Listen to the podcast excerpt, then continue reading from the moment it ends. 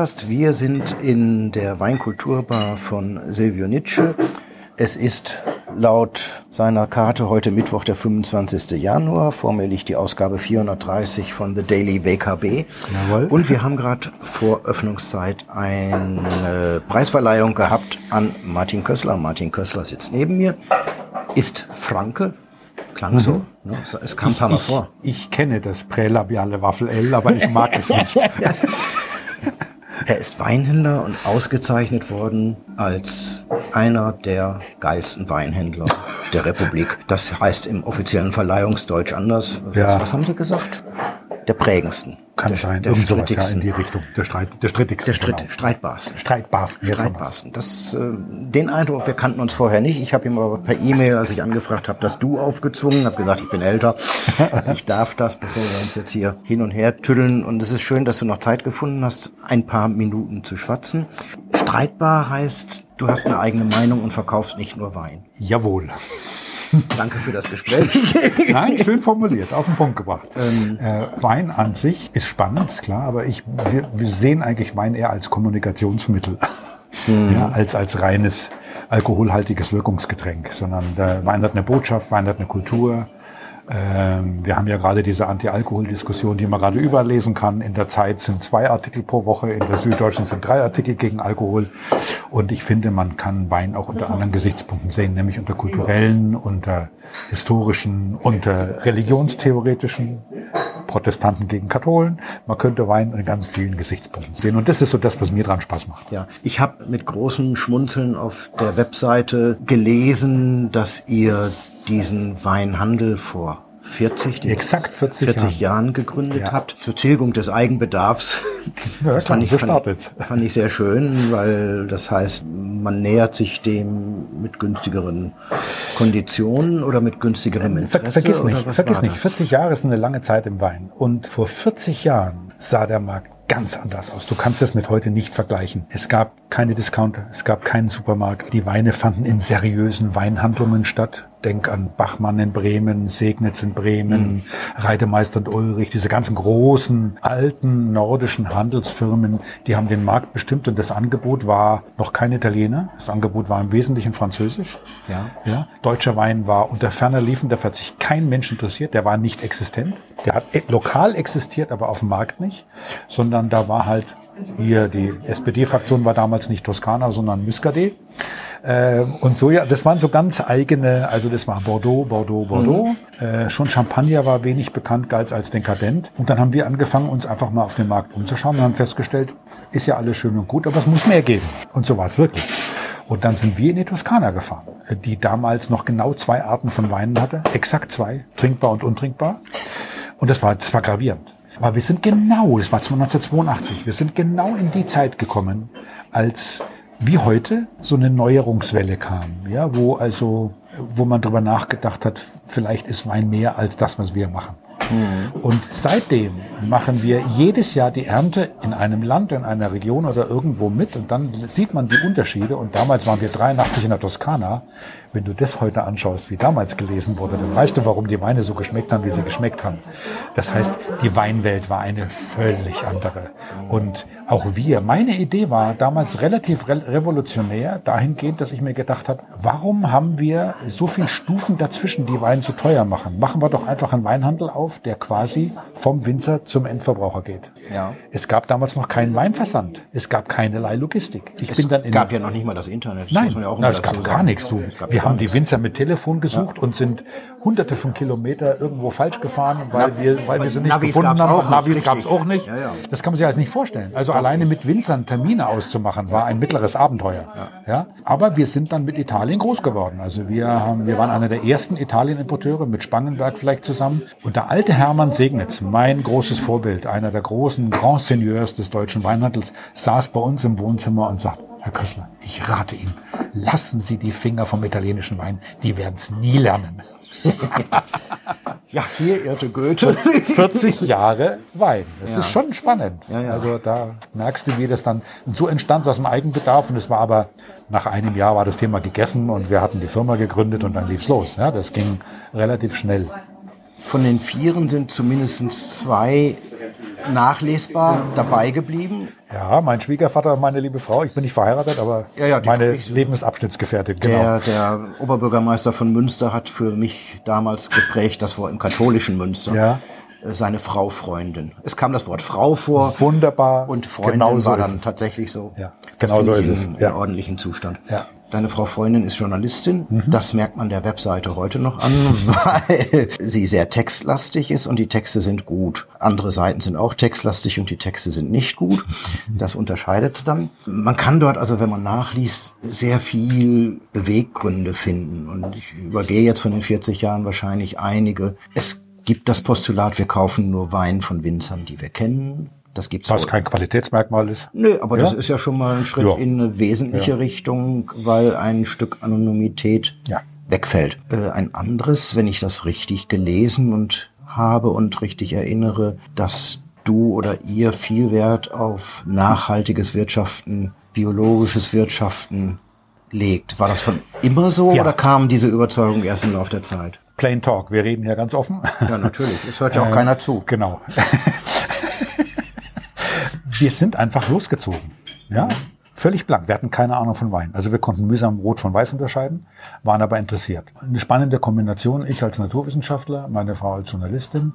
Und die Fragestellungen kamen schnell und sie waren sehr divergent. Darf ich für die Podcast-Hörerschaft, Ja. ich weiß es ja, weil du es gerade eben Ja. in der Veranstaltung gesagt hast, was für ein Naturwissenschaftler du bist? Ich bin Werkstoffwissenschaftler. Ich habe komplett Chemie, Physik studiert. Ja, Das, wär, Und- das wird sich dann später nochmal äh, bemerkbar machen, denke ich. Ja, jedenfalls haben wir ganz schnell gemerkt, dass diese Branche eine Branche der Lüge, der Märchen und der Illusionen ist. Einfach auch die Journalistin, die nachfragt und halt was anderes erfährt, als irgendwo steht. Und dann haben wir angefangen gesagt, okay, das wollen wir so nicht. Wir wollen authentisch bleiben und sind losgezogen. Und dann merkst du ganz schnell, äh, wir waren erst in Italien unterwegs und in Italien wurden wir mit offenen Armen empfangen. Wir konnten überall verkosten, wo wir waren. Es sind sehr schnell gewachsen. Dann kam, interessante Geschichte, am 25. Oktober 1985 die Zeitschrift Essen und Trinken raus und hatte den ersten Chianti-Test in der Geschichte des Heftes. Und wir waren auf Platz 1, 2, 3, 5, 7 und 9. Das hängt bei mir im Büro. Wir hatten innerhalb von einer Woche 2000 Kunden. Was machen? Damals hatten die Zeitschriften noch andere Bedeutung als heute. Ja, ja. Das war noch ein echtes Leitmedium in diesem Sektor. Und das war eigentlich, das war eigentlich so die Gründungszeit unserer Firma, wo wir wirklich, wir haben heute noch Kunden aus der Zeit. Wie, wie, äh, jetzt, die haben über Katalog bestellt, anders Ja, geht wir das hatten ja keinen ne? Katalog. Wir hatten ja noch gar nichts. Wir hatten, noch wir- keine, wir- wir hatten noch keine Struktur, gar nichts. Ja, dann habe ich als Ingenieur, dann kommt der Ingenieur ins Spiel. Ja. So, ich bin nach Wunsiedel gefahren, wo diese ganzen Kartonfirmen sind, habe erstmal eine Karton gebastelt. Postversandkartons, weil die Post gab's ja nicht. Wir haben damals mit Bahn versendet und DHL gab's ja noch nicht, weil die Deutsche Post, es gab keine Verpackung, es gab nichts. So, innerhalb von drei Wochen war das Ding konstruiert und stand und dann ging's los. Herrlich. Herrliche Geschichte. Wäre heute gar nicht mehr möglich. Ja, das ist alles so Zufälle, Zufälle, Zufälle. Und so entstand es. Und dann hatten wir aber so einen Erfolg, dass ganz schnell andere kamen. Und die Italiener sind da sehr illoyal. Das heißt, wir haben plötzlich unsere Weine, die wir in großen Mengen verkauft haben damals, auch woanders gefunden. Und dann haben wir gesagt, okay, wenn das so ist, haben wir mit denen gesprochen, ja, aber es läuft doch jetzt alles so gut. Und dann sind wir nach Frankreich. Und mit diesem Wissen um Italien haben wir gedacht, können wir zu den Galliern gehen und finden die gleichen offenen Keller. Nicht wahr. Du hast nirgendwo Zugang gefunden. Die haben dich nicht reingelassen. Und dann hat meine Frau, wie eine Zecke, einfach in Bordeaux bei den Chateaus gesagt, doch, wir wollen jetzt probieren. Und siehe da, die Türen öffneten sich. Und das war der Einstieg eigentlich in den professionellen Teil des Weinhandels, weil wir sozusagen als allererste, weit vor irgendwelchen Trends, Bordeaux en Primeur anbieten konnten. Da habe ich Parker getroffen, mit meiner Frau zusammen. Mit dem waren wir drei, vier Jahre lang Aal essen in Rotwein, lauter so Zeug. Den kannte noch keiner. Der hat noch in Mercure an der Messe gewohnt. Und das war so der Beginn der Kriterienfindung. Weil der Mensch war ja der erste Journalist, nicht Journalist, Verkoster, Ja. der überhaupt mal Kriterien formuliert hat für das, was er da tut. Vorher hat jeder gesagt, der Wein ist gut und alle anderen mussten ihn trinken. Er war der Erste, der seine Punkte die mich damals fasziniert haben, immer mit einem Kommentar unterlegt hat, so dass du halt nachvollziehen konntest. Also zum Beispiel sein größtes, se- seine größte These war ja, Leute, man kann Wein auch aus Reifentrauben machen. Wein kann auch schmecken. Ja, und naja, Da, insofern war er stilbildend. Ja. Und äh, das hat mich fasziniert, dass da jemand in Worten verbalisieren kann, was er trinkt, das memorieren kann. Wir, wir saßen in den Bordeaux-Verkostungen vor Ort und der, ich, ich war eingeladen, Chateau Peugeot, Moulis, äh, mit, mit englischen äh, Masters of Wine. Und wir haben von 1945 bis, glaube ich, 95 war das, mal alles durchprobiert. Und er war der Einzige, der jeden Jahrgang formulieren konnte und richtig hatte. Blind. Und zu jedem Jahrgang sagen konnte, warum ist es 55? Warum ist es 59? Mhm. Warum ist es 61? Und da habe ich gemerkt, der Zugang zum Wein ist das Wort. Nämlich deine eigene Fähigkeit, das, was du im Glas hast, zu formulieren und zu memorieren. Und das war ein Bruch in der Firma, ja. weil, wir, weil wir da beschlossen haben zu sagen, pass auf, wir sagen den Leuten nicht, wie es schmeckt, sondern wir sagen ihnen, warum es so schmeckt. Weil wir es ja selbst nicht begriffen haben. Mhm. ja? das ist ein Denkansatz. Ja, na ja, wir haben es nicht ja. verstanden, ja, warum das so ist. Und dann haben wir gesagt, okay, dann nehmen wir sie doch mit auf unsere Reise. Mhm. Und dann fingen wir an, uns mit Boden zu beschäftigen, mit Weintechnik an. Ne? Das mal also, der Handel hat ja normalerweise von der Produktion gar keine Ahnung. Der weiß ja gar nicht, was passiert. In der Regel. Na, wenn man Pech hat, kennt der Handel einen Händler. Exakt. Der vor einem so ist es heute. hängt. So ist es heute. Und ja. dann das ist der Händler den Händler und der verkauft ja. dann weiter an. Ja. Und so war es ja damals ja. auch. Damals gab es die Großhändler und als Weinhändler hast du beim Großhändler gekauft. Das war uns damals zu wenig. Dazu waren wir einfach zu neugierig und dazu war uns das auch zu wenig. Also es kam uns zugute, dass das Angebot sehr limitiert war. Es waren alles gute Sachen, aber es war zu limitiert. Und dann haben wir angefangen, selbst zu suchen. Natürlich schrecklich geschwommen, aber dieses Hinterfragen auch der Journalistin, die uns, die mir das dann sozusagen aufoktroyiert hat. Ja, warum denn? Mhm. Ja, erklär mal das. Warum findest du den gut? Ja, und dann entstand sehr schnell das Hinterfragen. Dann haben wir uns mit Weintechnik beschäftigt, haben angefangen, in Kellern zu arbeiten, selbst Wein zu machen. Dann fällt dir das alles wie Schuppen von den Augen und du kriegst Boden unter die Füße. Das klingt alles sehr einfach. Oh, das war schwierig. Aber das ist, äh, glaube ich, sehr komplex. Dazwischen liegen 20 Jahre. Ja, das ist das eine. Und ja. man braucht ja auch ein, ein, also nicht nur 20 Jahre, sondern insgesamt viel Zeitinvestition, um das zu kapieren, um das zu machen. Wie ich habe das große Glück, eine Frauenfreundin zu haben, die das alles erträgt und sozusagen auch als Bindeglied unserer Beziehung mitmacht. Sehr ja. intensiv. Also das war. Sie war mag für, Gott sei Dank auch Wein. Ja, es war auch für die Beziehung ausgesprochen. Gut, ich bin immerhin seit 37 Jahren. Oh, Quatsch, 45 Jahre mit ihr zusammen. So. ja, weil das einfach absolut identische Interessen waren und das Spannende war immer die Gegen die gegensätzlichen Positionen ja. der Fragestellung.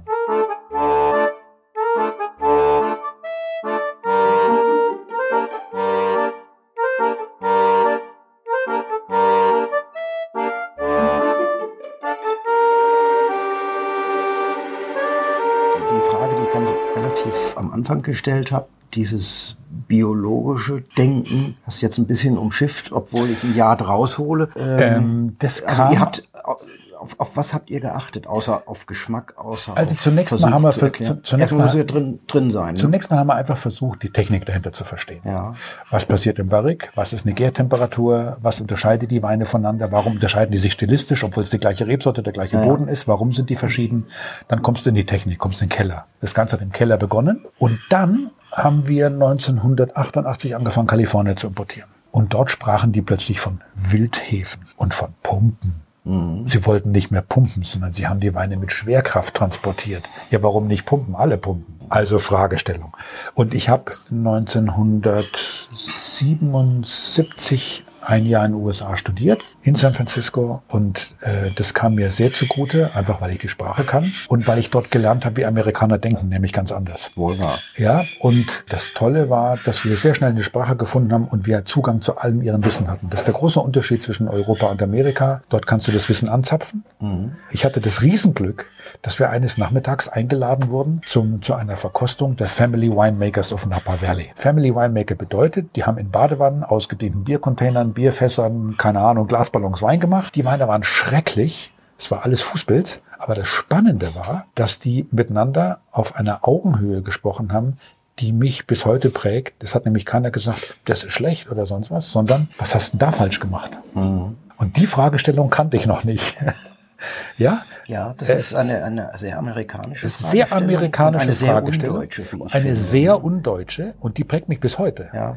Weil das genau die Frage war, die ich gehabt hätte, ohne sie zu formulieren. Ich hätte es mir nicht getraut. Gast, und, nö. und die Antwort kam. Ja. So, das heißt Learning by Doing, aus Fehlern lernen. Und das hat mich sehr geprägt. Und das war, glaube ich, so die Geschichte, als das war dann fast schon der Einstieg in die Bodengeschichte, die wir heute machen, dass wir sehr schnell kapiert haben, das fand dann so in den 90ern statt, ich kann kein Datum nennen, aber wir waren dann die erste Weine, die gesagt haben, wir wollen nur spontan vergorene Weine, nur Wildhefe. Weil meine Kalifornier waren damals alle mit Wildhefe vergoren. Die Antworten, als ich frage, warum, war dann, na klar, ähm, warum sollten wir synthetische Hefen nehmen, wenn wir von Hand lesen und kerngesunde Trauben lesen, die auf wunderbaren Böden leben, wo wir nicht eingreifen müssen mit irgendwelchen Spritzmitteln. Und dann bekam das Bio plötzlich Sinn, weil du quasi vom Boden aus bis in den Wein den Faden ziehen konntest, was bis heute leider unter Sommeliers und Gastro und auch unter den ganzen Weinschreibern noch nicht so richtig bekannt ist. Nur ein lebendiger Boden, der die Nährstoffversorgung gewährleisten kann, über Mykorrhiza, Feuchtigkeit und so weiter, kann die Trauben so versorgen, dass du eine spontane Gärung reibungslos bis zum Nullzucker durchhecheln kannst.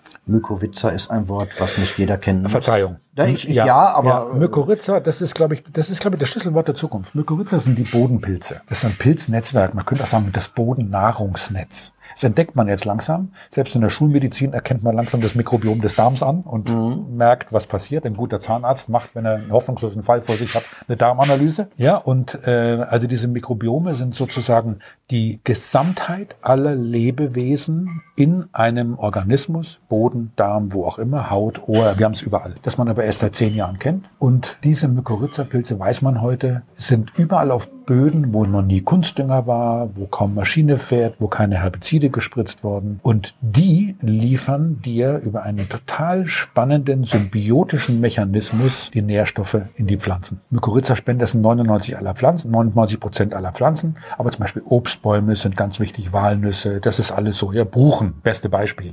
Du hast eine Buche und drumherum hast du tausende von Buchen. Und über das Mykorrhiza-Netzwerk, über das Pilznetzwerk entscheidet die große Buche, welche von den kleinen überleben darf, damit sie ihm, der Großen, nicht das Wasser abgräbt. Gibt es tolle Untersuchungen dazu. Das kann man sogar neurologisch, sozusagen pflanzenneurologisch messen. Und das, das war so faszinierend, dass plötzlich der Wein im Glas anfing, anders zu sprechen.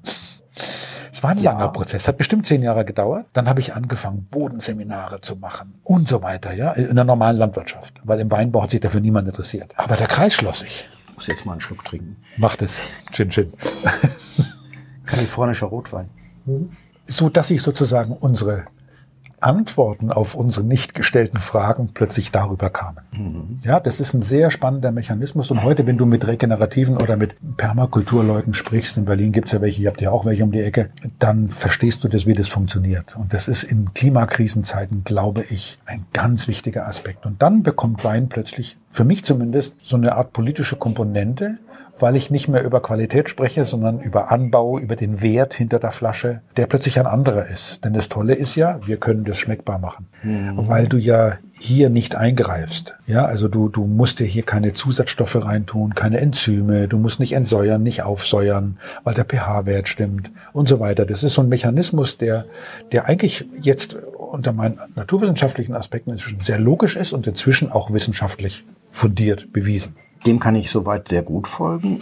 Ich frage mich nur, wie kommt, also ich frage mich jetzt nicht, wie kommt ein Chemiker, Physiker zum Weinhändler? Das ist für mich schnell nachvollziehbar. Das ist schnell nachvollziehbar. Äh, weil es macht Spaß. Macht es Spaß, Ist, äh, Nicht uninteressant. Aber wie kommt man als Weinhändler so dramatisch in so eine dann doch Gute Frage. radikale Ecke? Das Ja. Wort radikal hatten wir in der Vorveranstaltung. Genau. haben es aufs Lateinische mit der Wurzel zurück. Ja, ich möchte es nicht Aber als Negativum sehen. Ich auch ja, nicht, aber sondern- es ist ja trotzdem eine radikale Ecke. Ja. Findest du das radikal? Ja, weil Als Sichtweise. als auch positiv gesehen, als, als Sichtweise, wie gehe ich an den Verkauf von Wein ran? Also ich gucke mir nicht nur Ja.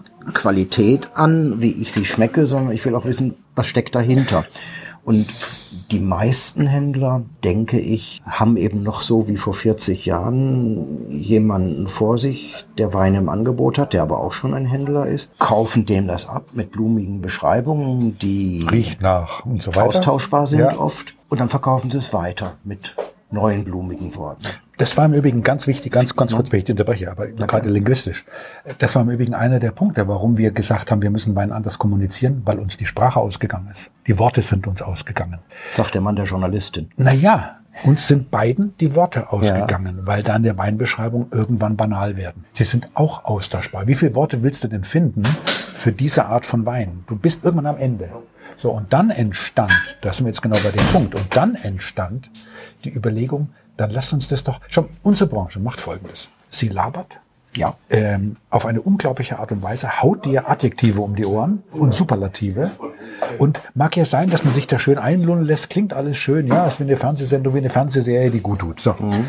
Aber du hast nichts davon. So, und was wir jetzt machen, ist eine ganz andere Geschichte. Wir versuchen den Leuten zu sagen, warum man so schmeckt. Denk einfach an folgendes Beispiel. Du hast Weine aus der Ebene, du hast Weine vom Hang und du hast Weine vom Berg. Ja. So, nimm das nur mit dem Boden. In der Ebene hast du fette Böden, ja. dann gehst du an Hang, wird durch Erosion schon weniger. Gehst du ganz hoch, hat die Erosion den Boden abgetragen. Das ist ja alles in der Mitte oder unten. Genau. Und da hast du praktisch eine dünne Erdauflage, aber ganz viel Stein. Mhm. Was macht die Pflanze? Unten hat sie Oberflächenwurzeln, weil sie alles kriegt, was sie braucht. In der Mitte muss sie schon wurzeln und ganz oben muss sie kämpfen. Das mhm. heißt, kleinere Beeren, dickere Schalen, mehr Aroma, konzentrierter, niedrigere Erträge. Ja, und schon bist du bei ganz für den Laien verständliche Kriterien, warum der Wein aus der Ebene billiger sein kann, weil die Erträge höher sind, weil du mit Maschine arbeiten kannst, was du an dem Steilhang alles nicht kannst. Mhm. Ja? Und das ist so, eine, so ein Herangehen, dass man einfach versucht, Qualitätskriterien zu vermitteln mit dem Wissen am Boden. Ich hau den meinen Kunden nicht die Mücke um die Ohren. Das tue ich nur denen, die das schon kennen. Mhm. Aber damit kannst du nicht argumentieren. Aber du kannst, du kannst mit Klima, du kannst mit Böden, du kannst einfach versuchen, was unterscheidet diese Kriterien, was unterscheidet diese Weine in harten Kriterien. Das ganz, oder? Das ist doch ja, ja. Verständlich. Das ist, nochmal, ich, ich, ich verstehe das. Trotzdem bleibt ja die Frage, warum machst warum? du dir oder macht ihr euch ganz einfach die Mühe? Ja, ganz, äh, schon. Das kostet doch Zeit. Das kostet Zeit. Sehr viel Zeit. Ich, ich, ich frage mal, um, um das äh, zu relativieren. Ich muss ja mein Wissen darf ja nicht bei mir bleiben, wenn wir podcasten, muss es ja, ja mal gesagt genau. werden, wie, wie vor Gericht. Wie viel Weingüter habt ihr in eurer Weinhandlung mittlerweile? Oh, das habe ich nicht mehr gezählt, weil mir diese Zahlen einfach nicht ja, interessant so erscheinen. Darum wir haben sie, wir haben es dramatisch reduziert. Ich kann es in Artikeln sagen. Wir hatten 1800 Artikel und wir haben es runtergebeamt auf 800. Und zwar ganz einfach. Aus einem Grund. Meine Kollegen ergehen sich alle darin, immer größer werden zu wollen. Wachstumswahn. Sie suggerieren, dass wenn ich 6500 Betriebe habe, ich die Kompetenz habe. Dreh es um den Verbraucher. Der arme Verbraucher ist zugeschissen. Die Qual der Wahl. Was soll er denn noch aussuchen? Wonach soll er denn gehen? Also kann der Fachhandel, wenn er denn sein Fach versteht, eigentlich nur eine Vorauswahl treffen und die muss in ein Profil passen, das für den Kunden einschätzbar ist. Für den, der uns nicht mag, der kauft nicht bei uns. Und der, der mag, versteht uns. Mhm. Ja? Dennoch, also jetzt egal ob 1000 knapp vor zwei. Wir haben vielleicht oder, 250, oder 300 Betriebe. Es sind aber 200 Betriebe und ja. wenn du die alle in person kennst, ja. das ist ökologischer, dolle Reiserei. Das ist ein wichtiger Aspekt. aber ja, das ist ein ernsthafter ja, Aspekt, aber, aber, absolut. Wir teilen uns die Autos, äh, wir fliegen nicht, wir fahren mit der Bahn. Aber auf der anderen Seite muss ich natürlich vor Ort sein. Das ist überhaupt keine Frage. Also das ist, äh, und wir machen, wir teilen das auf. Meine Frau, die in Frankreich lebt und meine Kinder, die ja auch so Halbfranzösinnen sind, die machen Frankreich. Ich mache USA, Österreich, äh, Italien. Ich ja, frage also jetzt nicht, wie du nach USA mit dem Auto kommst. Nein, da muss ich fliegen. Einmal im Jahr. War jetzt auch ein Scherz. Äh, Im Übrigen bei einem 900-Euro-Ticket kostet die CO2-Abgabe inzwischen 480 Euro. Boah. Ja, ist egal. Wir beachten das sehr, aber das ist sicher auch für die Zukunft ein Thema. Hm. Überhaupt keine Frage. Hm. Wie überhaupt Nachhaltigkeit eine ganz große ganz große Herausforderung wird. Du weißt ja, es gab eine tolle Doktorarbeit von einer Frau, die die CO2-Bilanzen, ich bin ja, ich bin totaler Befürworter von, wir bräuchten dringend CO2-Bilanzierung.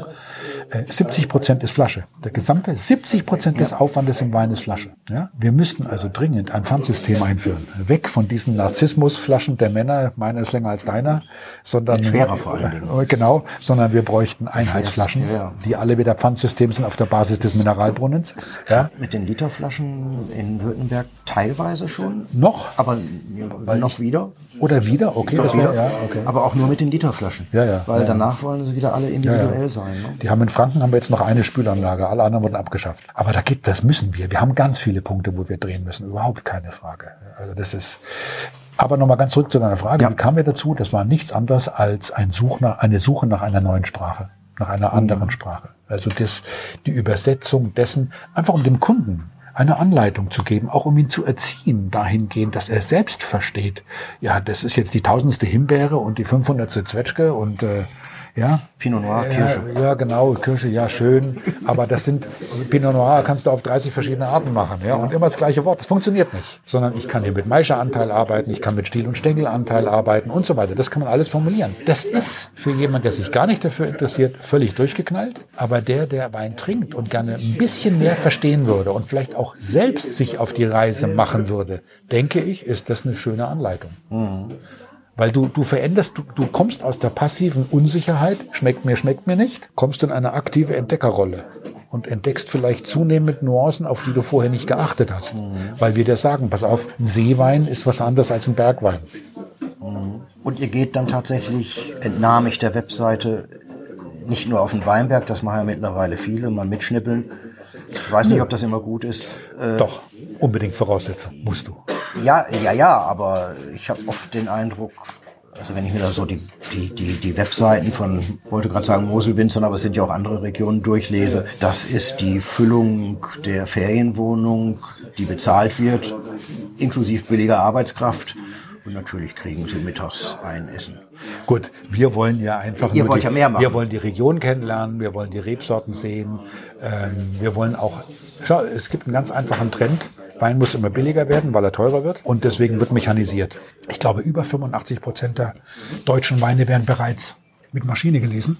Ja. Wenn du mit Maschine liest, hast du im Keller keinen Freiraum mehr zu vinifizieren. Sondern das Erste, was du machen musst, ist abpressen mhm. und vielleicht gleich Schönung drauf und alles Mögliche. Bei einer Handlese kannst du ganz Traubenpressung machen, du kannst eine Maischegärung machen, ja, weil die, weil jetzt auch wer Hand liest, auch andere Trauben hat als jemand, der mit Maschine liest. Andere Traubenqualität. Ist einfach so. Da wird wieder Winzer. Der klassische Winzer. Und wie soll ich das schaffen? Tja, Wachstumswahn. Vielleicht zu groß für den eigenen Anspruch. Ja, danke, das wollte ich hören. Ja. Wir haben heute ein, also wir müssen als Firma nicht wachsen. Wir haben uns selbst zur Auflage gemacht, diesen Wachstumswahn an uns vorübergehen zu lassen. Wir wachsen generisch. Wir machen zum Beispiel null Werbung. Kein amerikanischer Großkonzern kriegt von uns Geld, sondern wir versuchen die Leute auf unsere Webseite zu ziehen und dort sie über natürlich auch viele Artikel. Ich mache viel Fernsehsendungen, mache viel Radiosendungen. Äh, einfach über Kompetenz, in, über, über Informationen in die Angst zu nehmen vor diesem wunderbaren Medium Wein, das einmal 3,65 Euro kostet und einmal 35 Euro und du weißt nicht warum. Diesen Unterschied ihnen zu erklären, das wäre, das ist unser Anliegen. Aber eben nicht in, nicht in blumigen Worten, sondern versuchen, den Wert dahinter zu erklären. Wie kommt er ja. zu dem billigen Preis und was bedeutet der Preis drüber?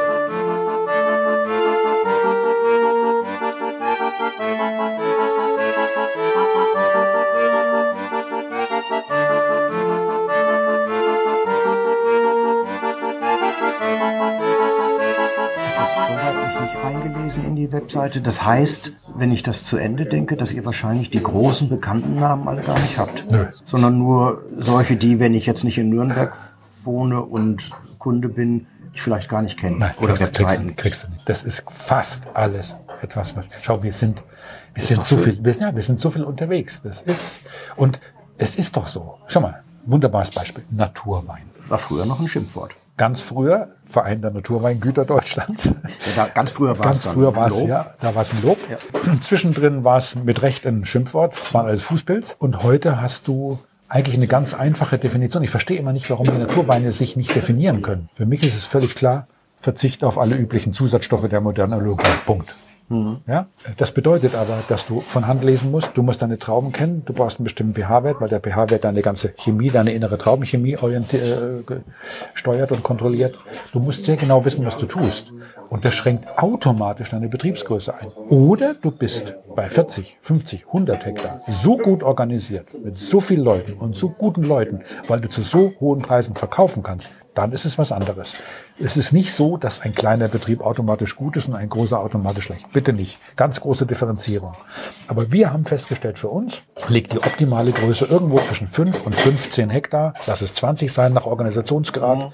Aber das ist so die Größe, wo du als Winzer noch kein Autobahnwinzer bist, der verkaufen muss, sondern wo du tatsächlich noch verstehst, was in deiner gesamten Prozesstechnologie passiert, wo du noch in Qualitätskriterien denken kannst, wo du noch eingreifen kannst, wo du das unter Kontrolle hast. Du musst dich nicht recken nach dem Markt. Du musst dich nicht recken nach dem Markt. Ach, jetzt muss ich es aber doch verkaufen, ja, und ja. so. Das ist so, das ist die Idee dahinter. Ja, kann ich nachvollziehen. Ja. Das, es hat sich auch so ergeben. Also wir hatten, wir haben ja nicht, wir hatten doch keinen Plan.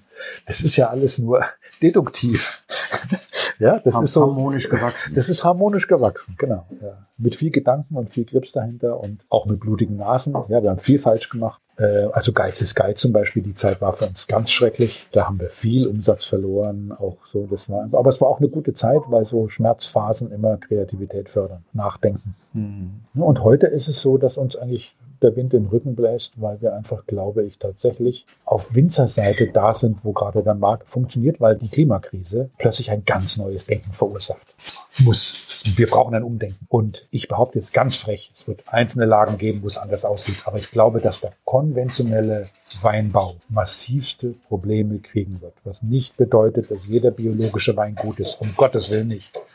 Die Bios machen ganz viele Fehler und äh, ja, aber, aber du hast heute definitiv, du, du, musst heute regenerativ im Weinberg arbeiten, sonst hast du keine Zukunft. Wenn wir nicht bewässern wollen. Und das wollen wir nicht. Geht nicht, funktioniert. Und das wird auf Dauer eh nicht funktionieren, weil dafür ist die Fläche viel zu groß und das viel Wasser viel zu wenig. Wasser viel also, zu wenig. Also wir kommen um ein völliges Neudenken der Landwirtschaft nicht umhin. Meine Aufgabe ist es als Händler oder unsere Aufgabe als Händler wäre es, die Landwirtschaft insgesamt über den Wein so aufzuwerten, dass sie den Wert bekommt, den sie hatte, bevor Justus von Liebig den Kunstdünger erfunden hat. Ja, Fluch und Segen gleichzeitig wahrscheinlich. Ne? Fluch und Segen gleichzeitig. Ja, ja. ja, Bis dahin war die Welt noch in Ordnung. Dann kam der Kunstdünger, dann kam die Maschine, die völlige Entseelung, also die Entmenschlichung. Mhm. Ja, dann die Wissenschaft, die sich die Chemie geholt hat wurde das war ja ausgeklammert. Steiner war ja nichts anderes als eine Zusammenfassung des verloren zu gehen drohenden Erfahrungswissens von Jahrhunderten. So wird er heute nicht gesehen. Aber wenn man ihn genau analysiert, dann ist es nichts anderes. Der hat gemerkt, welche Zeiten anbrechen. Und Erfahrungswissen ist ja Gold. Und plötzlich kommt die Maschine, dann Justus von Liebig 1830, der den Kunstdünger erfindet, äh, mit unglaublichen Folgen. Also hier die Übersäuerung der Böden äh, im Polnischen und in Mecklenburg-Vorpommern mhm. und so weiter, das geht alles auf die Zeit zurück. Dann die Maschine, die den, die den Mensch entwertet hat, das war verhängnisvoll für die Bauern. Die standen zwischen der Politik und der Wissenschaft und bis heute sind sie verloren. Und ich denke, da können wir über den Wein als wertvolles Agrarprodukt auch wieder zeigen, wie wichtig die sind. Hier schon mal, ich verstehe eins nicht. Auch die Meteorologen, alle sprechen von Trockenheit. Warum spricht keiner von Wasserrückhaltevermögen? Photosynthese. Hat sich jetzt schon mal jemand angeguckt, was die Photosynthese macht? Die baut Kohlenstoff ein, ja, und liefert uns den Sauerstoff zum Leben. Ja, bitte. Äh, das ist ein unglaublicher Prozess. Wenn wir alle landwirtschaftlichen Flächen der Welt mit zwei Prozent Humus versehen würden, plus im Vergleich zu heute, hätten wir null Stickoxidprobleme. Mhm. Das ist erwiesen.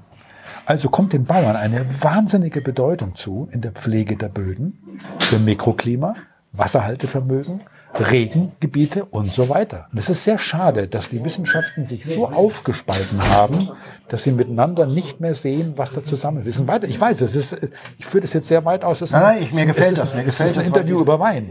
Es ist, Aber es ist ja genau dieses komplexe Denken, ja, das vielen abhanden gekommen ist. Und, und das ist das Faszinierende. Eindimensional ja, auf viele ja. Dinge. Und, und, du schmeckst, äh, vielleicht jetzt mal für die Zuhörer, woran erkenne ich einen Wein, der Trockenstress hat? Ja, der schmeckt wie nasse Wollsocken im Winter. Das ist ein, Technik, ein Terminus technicus, der heißt Uta, untypischer Alterston, riecht so ein bisschen nach Maki, nach einer liegen gebliebenen Sporttasche nach dem Sport oder einer nicht geöffneten, frisch gewaschenen Waschmaschine, ja, wenn die mal eine Woche steht, so stinkt es auch. Und das sind so Schäden, die der Klimawandel verursacht. Und die kann ich durch Bodenbearbeitung mit Begrünung entsprechend Herr werden. Das mögen manche Winzer jetzt nicht gerne hören, weil es einfach Ecken gibt, wo es vielleicht nicht funktioniert. Überhaupt keine Frage. Man darf da keine Ideologie draus machen. Aber ich glaube, dass wir einfach den Verbraucher über den Wein sensibilisieren können, wie komplex die Natur ist. Das ist nicht ganz so einfach. Und diese entspannteren Weine, die können wir zeigen. Das ist unser heutiges Arbeitsgebiet. Weine, die so ein bisschen entspannt sind. Das Wort lebendig klingt so blöd. Ich kann das kaum vermitteln. Mhm. Aber wenn ich ein, wenn ich ein Klischeewein im Glas habe, Reinzucht, Hefe, Kaltvergärung, Edelstahl, und ich stelle dazu einen unserer lebendigen Weine, der vielleicht zwei Euro mehr kostet, den Unterschied merkst du sofort. Den merkt jemand, der noch nie Wein getrunken hat, sofort. Er weiß nicht warum, aber das Wie ja. hat er sofort. Und warum ist es so schwer, das anderen zu vermitteln? Weil wir in einer Zeit leben durch Social Media, die keine Zeit mehr, sie sich im Zeitalter der Masseninformation. Ich kriege alle Informationen, die ich will im Prinzip. Ja. Aber ich habe keine Zeit mehr, sie zusammenzufügen. Ich muss mich mal in Ruhe hinsetzen und muss mal gucken, was meint das eigentlich? Was ist das da, was da passiert? Ja, und da bin ich jetzt ein alter Dackel, vielleicht einfach aus, vielleicht auch aus dem Alter heraus. Der ist, er ist, äh, musste er vorhin der örtlichen Presse mitteilen, 67. Genau. Die, Dazu Frage, die fragen ja immer. Nicht? Dazu stehe ich auch. Und könnte zwar mein Kind sein, wenn ich mit vier schon gekonnt hätte. Und zwar einfach deshalb, weil sich wirklich, weil wirklich Erfahrung zusammenkommt. Ja, natürlich. Ja, Da kommt einfach ganz viel Wissen zusammen. Und ich habe Töchter, die sind 27 und 29 und wir haben denen eine Welt eingebrockt. Naja, nicht die schönste, aber man kann ihnen doch als Vater und Älterer vielleicht das Handwerkszeug geben, diese Mechanismen, die wir zerstört haben, doch noch zu verstehen. Das ist so ein bisschen der Antrieb dahinter. Ist da Diese Komplexität. in diesem Wirtschaftssystem ein Point of Return oder bleibt das immer eine Nische? Das bleibt eine Nische. Die Nische der Nische. Die Nische denn? nicht mal die Nische. Die, Weine, die Weine sind ja schon eine Nische. Die Ja. Leute, die mehr Ja, zahlen als die durchschnittlichen 2,65, 75 oder was auch immer, sind Jetzt mal ganz eine ehrlich. Nische. Preis, Wein und Preis. Was bin ich mir wert? Ja. Die Frage muss ich mir stellen. Ja. ja? Und es ist doch toll, für 15 Euro einen Wein zu trinken, der mir richtig cool schmeckt, der mir was gibt, der mich vielleicht sogar überfordert, wo ich davor sitze und sage, vielleicht verstehe ich den gar nicht. Aber mit einer Anleitung plötzlich zu erleben, ah, so ist es. Jetzt verstehe ich das langsam. Was sind Gerbstoffe? Ja, Polymerketten, die können über das Kopfsteinpflaster humpeln und sie können über das Kopfsteinpflaster gleiten. Der Billigwein humpelt, weil die Tannine kurz sind. Also fallen die in die Ritze des Kopfsteinpflasters. Aber ist der angewandte Chemie, Das ne? ist angewandte Physik. Ach so, Physik. Ja, aber Ach so, der, wegen des Humpelns. Genau, Der- der- aber der- der, ja. aber die Kette, wenn die länger wird, Ja. durch Dekantieren oder durch Reife und vielleicht durch längeres Ausbauen im Fass, dann polymerisieren die und sie werden länger und auf einmal rutscht der was Kopfsteinpflaster und schmeckt weich. Ist doch schön zu wissen. Ja, wir machen Das sind so einfache Dinge, das sind so einfache Bilder. Kopfsteinpflaster trinken. Das Naja, dein Kopfsteinpflaster ist die Zunge. Ja, ja. Deine Geschmackspapillen sehen ungefähr so aus und die Tannine humpeln drüber oder sie gleiten drüber. Und das, ist, ja, das sind so kleine, Wieder was gelernt. So, Das sind so ganz kleine Beispiele, wie man, wie man Unterschiede erklären kann. Ja, das ist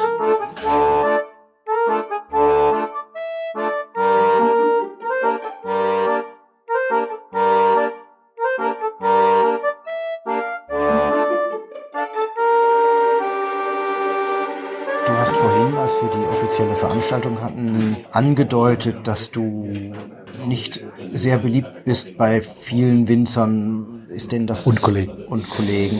Ist denn das zu radikal? Diesmal Naja. wahrscheinlich in einer anderen Richtung. Als Naja, ich positiv? bin halt, ich veröffentliche ja auf unserer Webseite die Zusatzstoffe der Winzer und auch die Kataloge der entsprechenden önologischen Firmen. Ja? Und wenn du dir immer, man muss es auf der Zunge zergehen lassen. Das ist jetzt sehr radikal, aber ich sag's trotzdem. Wein ist ein Lebensmittel, das ein Genussmittel ist und kein Lebensmittel. Das, ist ein Genussmittel, ja. Ist ein Genussmittel. Das bedeutet, es wird als Lebensmittel gehandelt, aber du fällst nicht unter die Lebensmittelkontrolle. Das bedeutet, dass du dort über 300, 400 Zusatzstoffe, allergenrelevant, geschmacksverändernd zusetzen darfst und musst keinen einzigen deklarieren. Wie praktisch Wie praktisch für die, die es machen. Für die, die es machen. Das ist der Punkt, weswegen sie mich nicht mögen, weil ich der Meinung bin, wenn die Trauben gut sind und der Winzer gut ist, brauche ich das alles nicht. Und meine Winzer beweisen es ja. Ich habe auch sehr viele Winzer, die ich gezwungen, gezwungen, aber indem ich gesagt habe, pass auf, in fünf Jahren stellt ihr bitte um. Und die dann nach den fünf Jahren gesagt haben, warum haben wir es nicht längst gemacht? Danke. So groß ist der Einfluss Weil sie ihr des Händlers, schon, wenn er ja, ja, also bei bestimmten Winzern, bei denen, an denen mir was liegt, versuche ich schon Einfluss zu nehmen. Ja, durch Verkostung, durch als Händler auch ihm Selbstbewusstsein geben. Ja, die werden ja alle zerstört durch die Fachberater. Die Fachberater gehen in die Keller und sagen, das machst du jetzt so, sonst verkaufst du es nicht. Das muss wie Neuseeland schmecken, sonst schmeckt ein fränkischer Silvaner nicht. Oh Gott, ja. Ja, der Fachberater. ist Önologe, weiß, wie es geht Ja. und hat natürlich Erfahrung, keine Frage. Der muss ja auch zum Beispiel jetzt in Franken für 900 selbst abfüllende Betriebe, die muss der durchkriegen wirtschaftlich. Seine Aufgabe ist verbeamtet. Verstehe ich alles. Aber auf der anderen Seite muss er doch auch in der Lage sein, einem Winzer, bei dem er merkt, der kann's, dem muss man nur ein bisschen helfen, die andere Seite zu helfen. Und man kann Wein ohne Zusatzstoffe machen. Ja, glaube ich. Der, Du der musst kann, nur, gut schmecken dann, ja. du musst nur fit sein. Also das ist ein Biologe, das ist ein Physiologe, das ist ein Gärtner als Winzer. Ja, der muss ziemlich viel verstehen, muss in großen Kontexten denken. Denk an die Begrünung, denk an die lernt, man, Blattflächen. lernt man das? Nein, nein. Das Aber lernst man du. kann es lernen. Du kannst es lernen, wenn du bei den richtigen Leuten Praktika machst, wenn du gearbeitet hast bei denen, dann kannst du es lernen, klar. Und wenn du natürlich das Tolle am, das ist das Tolle am Biobereich, was die Konventionellen immer vergessen. Die Konventionellen haben ja kein Netzwerk. Die Bios haben ein Netzwerk. Die haben Jahrestagungen, die haben Austausche, die haben Berater und auf die Art und Weise haben die von Haus aus, glaube ich, einen etwas anderen Horizont, weil sie einfach den Austausch nutzen, nutzen können. Austausch auf einer gewissen geistigen Ebene, weil ihr eh schon alle das Gleiche denken. Und im konventionellen Bereich bist du eigentlich immer Einzelkämpfer. Das ist bei euch in Sachsen offensichtlich ein bisschen anders, weil ihr so ein kleines Weinbaugebiet seid. Ich denke, das Wichtigste ist heute, sich auszutauschen, Fehler auszutauschen, über Fehler zu sprechen. Wer macht es schon? Ja. Ja, kaum einer. Also das, ich würde widersprechen und sagen, das haben wir in Sachsen längst nicht genug. Und es könnte deutlich mehr sein, weil es eben so Okay. überschaubar ist mit 37 Haupterwerbswinzern Das stimmt, ja, und das stimmt. einer überschaubaren Fläche. Also wenn du überlegst, von den 500 Hektar hat Wackerbad, ich sag's jetzt aus dem Gedächtnis, 90, Broschwitz 80 oder 90. Das heißt, Hui, okay. da ist ja schon mal von den Haupterwerbswinzern eine Menge weg durch die beiden. Stimmt. Dann kommt wenig um die 20 rum und dann kommt viel um die 5 bis runter zu 2, Ja. die, die schon noch sich Haupterwerbswinzer nennen und den Rest eben durch Beratung für andere machen. Ah ja, okay. Aber das heißt, hier wäre die Chance auf ein lebhaftes Miteinander Oh, viel, viel größer, Ja, als sie tatsächlich ist. Ja, Oder als ich sie tatsächlich erlebe, sage ich jetzt mal vorsichtshalber. Also ich, die, ich glaube, die haben, Winzer haben ja einen schweren Job. Vergiss es nicht. Das ist nicht ganz einfach. Du hast die Klimakrise, du hast einen hochvolatilen Markt. Die haben drei Berufe. Gärtner, Chemiker und Verkäufer. Ja, ja. Ja, also das, Das ist ja schon, also ich sehr anspruchsvoll. akzeptiere das auch, aber es gab mal einen Spruch von einem Winzer, den ich mir sehr zu Herzen genommen habe, weil immer alle Winzer jammern über das Wetter. Der sagte, ich bin doch Landwirt und als Landwirt muss ich mit dem Wetter leben Exakt.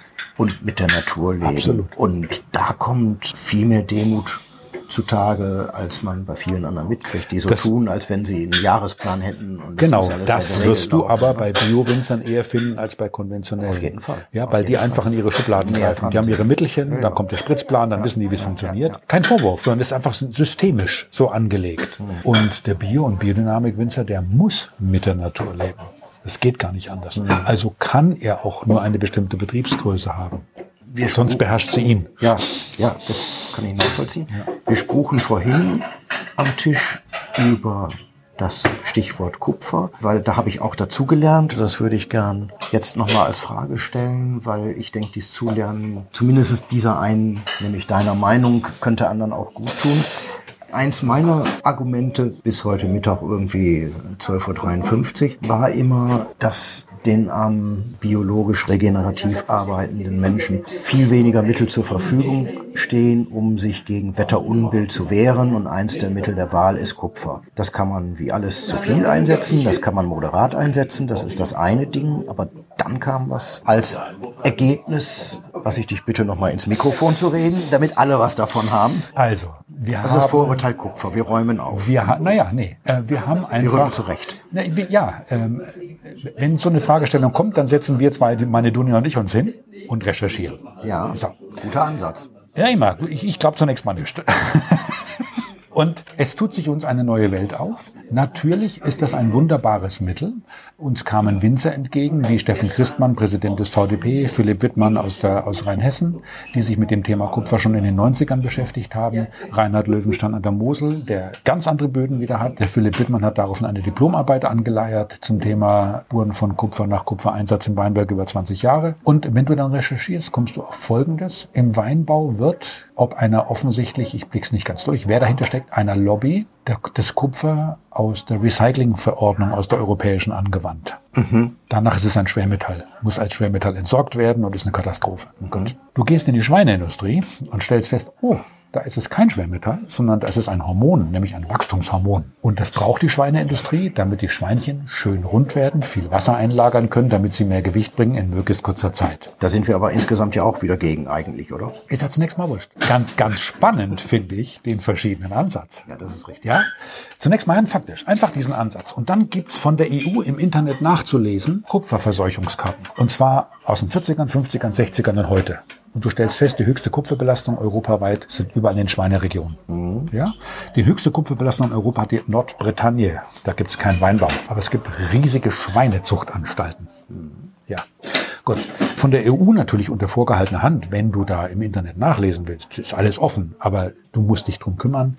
Kannst du Aufrufe an die Schweinezucht, bitte reduziert die Kupfergehalte und so weiter, alles nachlesen und so weiter. Im Weinbau hat äh, Fungizide Wirkung und ist kaum wegzudenken. Noch gibt es keine alternativen Mittel, außer dem besagten Frutogard, das jetzt den Bios verboten wurde, was jetzt die konventionellen verwenden dürfen, ein Algenpräparat, das Phosphat enthält, das hinterher im Wein nachzuweisen ist. Und weil es eine sozusagen chemische Verbindung ist, die ich nachweisen kann, ist es aus der Bioverordnung rausgenommen worden. Es wirkt wunderbar. Und wenn man dann in die alten Karten geht, stellst du fest, die Kupferbelastung, die wir heute in den Böden haben, kommt aus der Zeit, als in Südtirol die Hauswände kupferblau waren, als man nämlich völlig unkontrolliert Kupfersulfat gespritzt hat. Bordeleser Brühe. Ja, in unglaublichen Mengen. Wahnsinn. Und das Zeug ist als Schwermetall in Böden eingelagert. Jetzt gibt's Böden, das habe ich heute wieder gelernt, offensichtlich hat er da auch Untersuchungen gemacht. Es gibt Böden, wo es verschwindet, wo es abgebaut wird. Es gibt Böden, wo es konstant bleibt und keinen Schaden verursacht. Und es gibt Böden, gerade in Schiefer, wie beim Reinhard Löwenstein, wo die Konzentration abenteuerlich hoch sind, wo es auch kumuliert. So, jetzt ist die Frage, was passiert? Denn wir brauchen auch Kupfer. Wir, wenn wir kein Kupfer hätten, wären wir faltig und schrumpelig, ja? Ich glaube, ich brauche Kupfer. Naja, nein, das ist halt, wir, wir, es, ist ein, es ist ein Spurenelement, das der Mensch auch braucht. Bei den Bios ist es inzwischen in unglaublich niedrigen Mengen. Und es gibt ein ganz wesentliches Argument, das in allem vergessen wird. In der konventionellen Landwirtschaft gibt es nominell, aber praktisch keine Kontrollen, sondern nur einen Aufruf an die Ausübung guter fachlicher Praxis. Im Biobereich hast du Kontrollen. Ja. Und zwar zweimal im Jahr. Und zur Not auch Blattanalysen. Und das wird immer vergessen. Ja, und da, insofern hast du da zwei völlig verschiedene Ansätze. Und deswegen lasse ich diese Kupferdiskussion nicht so einfach gelten. Sondern ich würde das differenzieren. Auf Böden, wo sie es kumuliert, wäre ich auch vorsichtig. Auf anderen Böden, wie Lehm-Tonbindung, zum Beispiel jetzt in Rheinhessen, wo es einfach nachweislich verschwindet. Es gibt einen, einen amerikanischen Erdölingenieur, der im Ruhestand ist und der sich mit solchen Themen beschäftigt und auf der ganzen Welt Weinbergsböden analysiert hat und der sehr genau sagen kann, welche Böden funktionieren und welche funktionieren nicht. Ja, also das ist nicht pauschal zu verteufeln, aber wenn du dir die Zahlen einfach anguckst, was heute die Bios verwenden dürfen, und sie verwenden es doch nur, wenn sie es müssen, kein Bio-Winzer will Kupfersprit, ja, sondern das sind ja winzige Dosen inzwischen. Ja. Und als Chemiker sage ich dir, die Anorganik ist einfacher als die Organik. Die größte Seuche ist die organische Chemie. Also ich halte die organische Chemie heute, nehme nur Nanoplastik, Mikroplastik und so weiter. Ich halte sie für gefährlicher für unsere Gesundheit als die Radioaktivität. Warum sind Alzheimer und Parkinson in einigen Bereichen als Winzerkrankheit anerkannt, als Berufskrankheit? Du weißt Sachen, die weiß ich nicht. Ja, das ist nicht ganz ohne, ja. Also von daher, an Kupfer ist, an Arsen sind sie gestorben in 30ern. Ja. Aber ich denke, dass ein Bio-Winzer, der ganz nach Vorschrift sein Kupfer spritzt, auf jeden Fall, also ich mache mir da nicht die Gedanken wie in der Organik. Gut. Ja, ich muss mal tief durchatmen.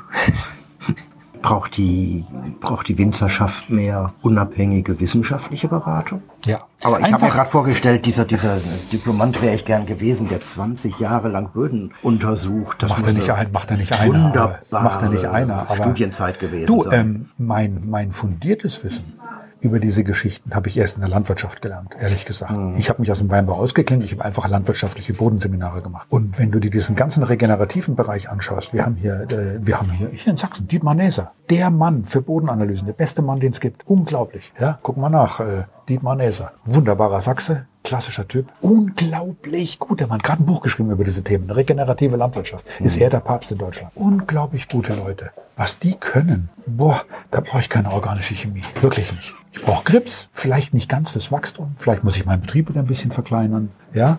Aber ist doch die Frage, welchen Anspruch habe ich an mich selbst? Das ist immer der Knackpunkt. Brauche ich das Wachstum? Oder soll mir irgendwann mein Beruf wirklich mal Spaß machen? Ja, ja, das wäre eine gute Sache. Ja, also das ist so unser Ansatz in die Richtung. Sehr schön, das ist ein schönes Schlusswort. Also wir können natürlich jetzt noch eine Stunde weiterreden, aber Dankeschön. Aber ich glaube, ein bisschen was Praktisches ist drin, ne? dass man einfach den, Es sollte den, auch für die Zuhörer so ja. ein bisschen griffiger Nein, wird. ich sage ja immer, wir haben, Nicht, dass ich so ein abgehobener...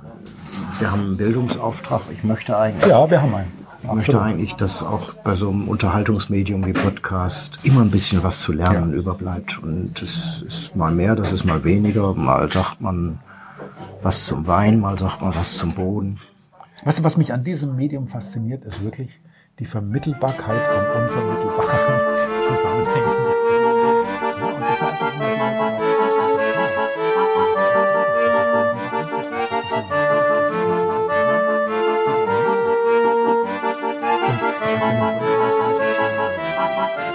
Ja. So weit weg. Aber jetzt mein, mein, so weit weg. Mein, meine Konventionellen sagen ja manchmal mit gewisser Häme, weißt du, wie oft er mit seinem Trecker über den Acker fährt und den Boden verdichtet? Was stimmt? Das ist dann auch so ein Was Argument, stimmt? wo ich erstmal. Was stimmt? Worüber die sich natürlich sehr genaue Gedanken machen. Und ich war, wann war denn das? Das war letztes Jahr im November, war ich in einer Tagung in London, habe ich vorhin ganz kurz erzählt, wo es, wo nur Winzer waren, die keine Maschinen im Weinberg haben sondern die alles händisch machen. Maximale Betriebsgröße 5 Hektar, sonst geht's nicht. Und das war sehr spannend, wenn sie nicht alle gelogen haben, dass sie praktisch keine Viren und keine Pilzprobleme haben. Das gibt mir sehr zu denken. Ich habe ich hab den Zusammenhang noch nicht. Ich würde ihn auch naturwissenschaftlich nicht herkriegen. Ich habe keine Erklärung dafür, aber ich habe es jetzt selbst erlebt. Ich war jetzt in Kampagnen bei zwei Betrieben, über 800 Meter hoch, durchaus Feuchtigkeitsprobleme, aber eine Biodiversität berührend. Wirklich. Ich kann dir die Bilder zeigen. Mhm. Unglaublich. Und das ist schon, also da bist du, da bist du völlig geplättet, dass es sowas noch gibt. Und das ist natürlich der Beweis, dass diese Menschen äh, davon leben können, von drei Hektar. Die Weine kosten dann 10 Euro im Einkauf, was ja nicht billig ist. Also jetzt für mich. Ne? Zum, ja, Beispiel, zum Beispiel das hier ist die älteste Pergo-Anlage, Pergola-Anlage Italiens. Da sind wir an der Costa Amalfi. Mhm. Und da kannst du ja mit dem Traktor nicht durch, verstehst du? Das ist ja hier, wir sind auf über 800 Meter, du siehst hier hinten die Berge. Das ist Tramonte, heißt es. Das sind diese, sind so 30 Gemeinden. Mhm. Und die haben, das ist biblischer Weinbau. Ein Stock bis zu, warte mal, wo ist denn so ein Stock? Ich habe ihn fotografiert, so ein dickes Ding. Hier, schau das. Oh, Wahnsinn. Ja? Und Rebsorten alles vor Phylloxera. Also das ist alles ja. 1920, 1950. Eine Genetik, die ist ausgestorben. Das, sieht aus, das sieht aus wie ein Baum. Ne? Und du siehst hier natürlich verwirust. Aber das Zeug ist so biodivers, dass der sich nicht ausbreitet. Das ist kein Pathogen, sondern ja, das Ding ist ja. Balance. Ja, aber was kann der Trecker daran bewirken, dass... Naja, vielleicht Bodenverdichtung, Bodenverdichtung zum Beispiel. auf jeden Fall. Dann natürlich Verteilung deiner Pilze. Dann diese Scheißmonokultur. Das ist ja alles keine Monokultur, das sind winzige Parzellen im Wald. Vorher waren wir in, in, äh, im Latium. Da schau mal, aus dem Stock 1830 hat der seine Genetik geholt. Das sieht aus wie ein Olivenbaum jetzt. Das ist, mal, ne? ja, das ist ein alter Fiano, einer der ältesten Fianos äh, Italiens. Und daraus hat er seine Dinger gezogen. Ähm, aber noch eindrucksvoller ist DS Bio. Das ist, da wollte meine Frau nicht mehr weg. Die hat einfach nur gesagt, ich bleib jetzt hier. Äh, und da, schau, zwei Oliven und die, die Rebe wächst raus. Und wenn du dir dann die Weinberge anschaust, hier die Bäume und die Reben wachsen über 100 Meter einfach an den Bäumen entlang. Mhm. Dazwischen ist Getreideanbau, Gemüseanbau, nie eine Maschine drin gewesen. Und er sagt, er muss nichts tun. Bei ihm kommt die, der Mehltau nach der Lese im Herbst, wenn es feucht wird. Und das sieht man auch, weil du siehst ja Mehltaubefall am, am, am, am, am Stiel. Mhm. Da siehst du ja diese Risse ja. und sowas. Ne? Da, also da überlügt er nicht. Ne? Und das ist hier, das, da stehen wir jetzt mal, schau diese alten Dinger an, die da rauswachsen aus den Oliven. Und er sagt, das ist unglaublich. Er hat das Gefühl, das ist eine Symbiose. Wenn es dem einen schlecht geht, geht's, kümmert sich der andere drum. Ja. Also das ist, und das, wir sind hier 30 Kilometer westlich von Rom. Wir sind auf 800 Meter Höhe. Also das ist schon sehr spannend. Meine Tochter.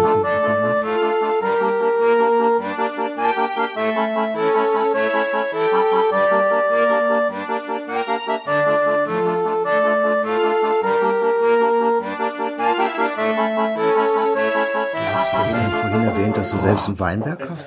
Wir haben selbst Weinberge, ja. Oder? Fünf, fünf Hektar im Museum. Du musst selbst Wein machen, sonst verstehst du es nicht. ja.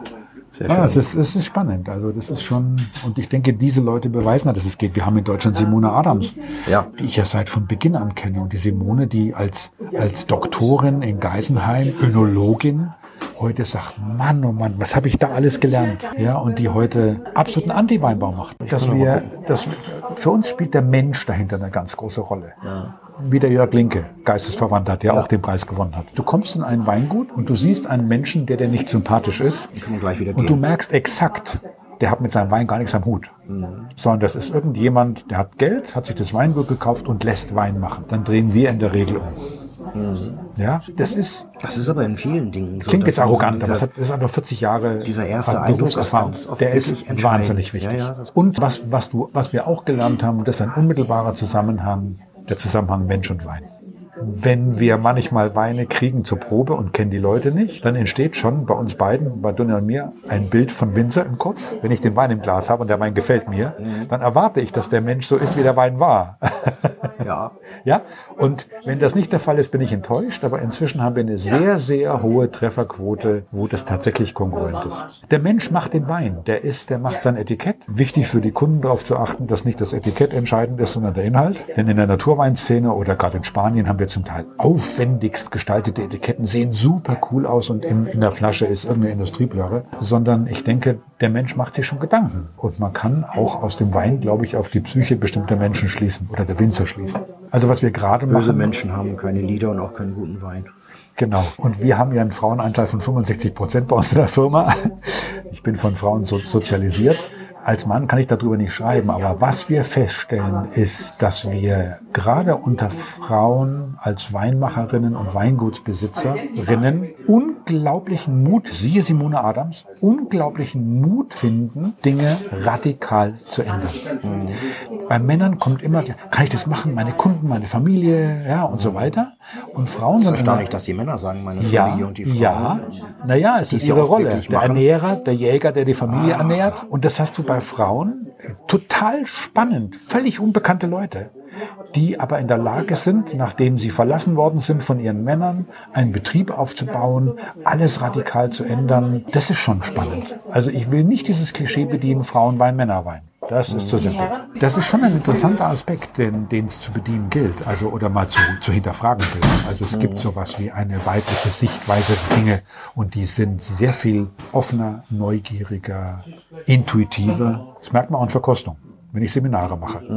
Männer sind von Haus aus unsicher, können die Sicherheit nicht zeigen, fangen an miteinander zu reden. Frauen, die unsicher sind, stellen Fragen und meistens kluge. Kann man nicht verallgemeinern, aber ich mache jetzt so viele Seminare seit so vielen Jahren, dass das schon ein Klischee ist. Ja, Also das ist schon, schon sehr interessant. Frauen sind einfach besser. Das müssen wir neidlos zugeben. Na gut, sie sind sensorisch besser. Das sie sind auch geschulter. Ne? Einfach weil sie einfach auf ihren Geruch achten, weil sie in Farben denken, was wir so nicht tun und so. Ne? Das ist ein ziemlich spannendes Thema. Aber der Mensch dahinter ist jedenfalls ein Faktor. Es wäre schön, wenn die Kunden oder jetzt deine Hörer sich auch einfach mal die Mühe machen, die Leute zu besuchen, die sie im Glas haben, sozusagen, deren Weine sie im Glas haben. Und dann gucken, ob das zusammenpasst, was sie dazu denken. Sich mal mehr Gedanken machen, als nur ins Gesicht kippen und sagen, schmeckt mir, schmeckt mir nicht. Das ist ein Auftrag. Das ist ein Auftrag. Das ist ein Auftrag. Das ist ein Auftrag. Aber das kann Urlaube füllen. Ich habe viele Kunden, wir machen sehr vielen Kunden zum Beispiel zu Amerika-Reisen, wo wir ihnen einfach Touren durch Weingüter organisieren, die wir jetzt im Programm haben, wo du keine Tour für japanische Bustouristen kriegst, sondern wo halt noch der Chef dreckige Finger hat äh, und die dann immer ganz begeistert zurückkommen über die Authentizität dieser Leute, ne? weil sie weil sie das gar nicht mehr kennen, dass jemand tatsächlich mit seinem Konto und mit seinem Leben dahinter steht. Das hat man ja eh bei den kleineren eher als bei den 100 Prozent, absolut. anonymisierten. wo einfach viel authentischer als diese Anonymisierung. Geschäftsführer oder Also Wein wird schon sehr in diesem industriellen Bereich schon sehr, sehr geprägt. Ich kann gerne anbieten für deine Hörer, wenn sie es wollen, oder ich schick's dir und du kannst weiterverteilen, diese entsprechenden Kataloge der Önologiefirmen. Das ist schon sehr interessant mal zu sehen, was kann ich zusetzen und warum. Und dann siehst du, wie die Industrie eigentlich ein Klischee produziert, weil sie ja mit Neurologen, Psychologen, Physiologen zusammengearbeitet haben und sehr genau wissen, wie wir ticken. Deswegen ist die ganze Branche so nasenorientiert und keiner verkostet richtig, sondern wenn du Weinbeschreibungen liest, ist es immer Nase, immer Aromen, immer Aromen, Aromen, Aromen. Dabei haben wir was im Mund, was unglaublich, äh, ein, ein Gerät im Gesicht, was unglaublich fein ist, unsere Zunge und der Mund. Und das Mundgefühl, das kannst du noch nicht manipulieren. Da kannst du Manoproteine reinschmeißen, dass es ein bisschen runder, ein bisschen fetter wird. Aber du kannst das authentische Mundgefühl noch nicht so verbiegen, dass es, dass das Ausgangsmaterial keine Rolle mehr spielt. Und das ist ein Aspekt, der, wenn man mal so versucht, Wein zu verkosten, dann kriegt man einen absolut sicheren Zugang. Das ist spannend.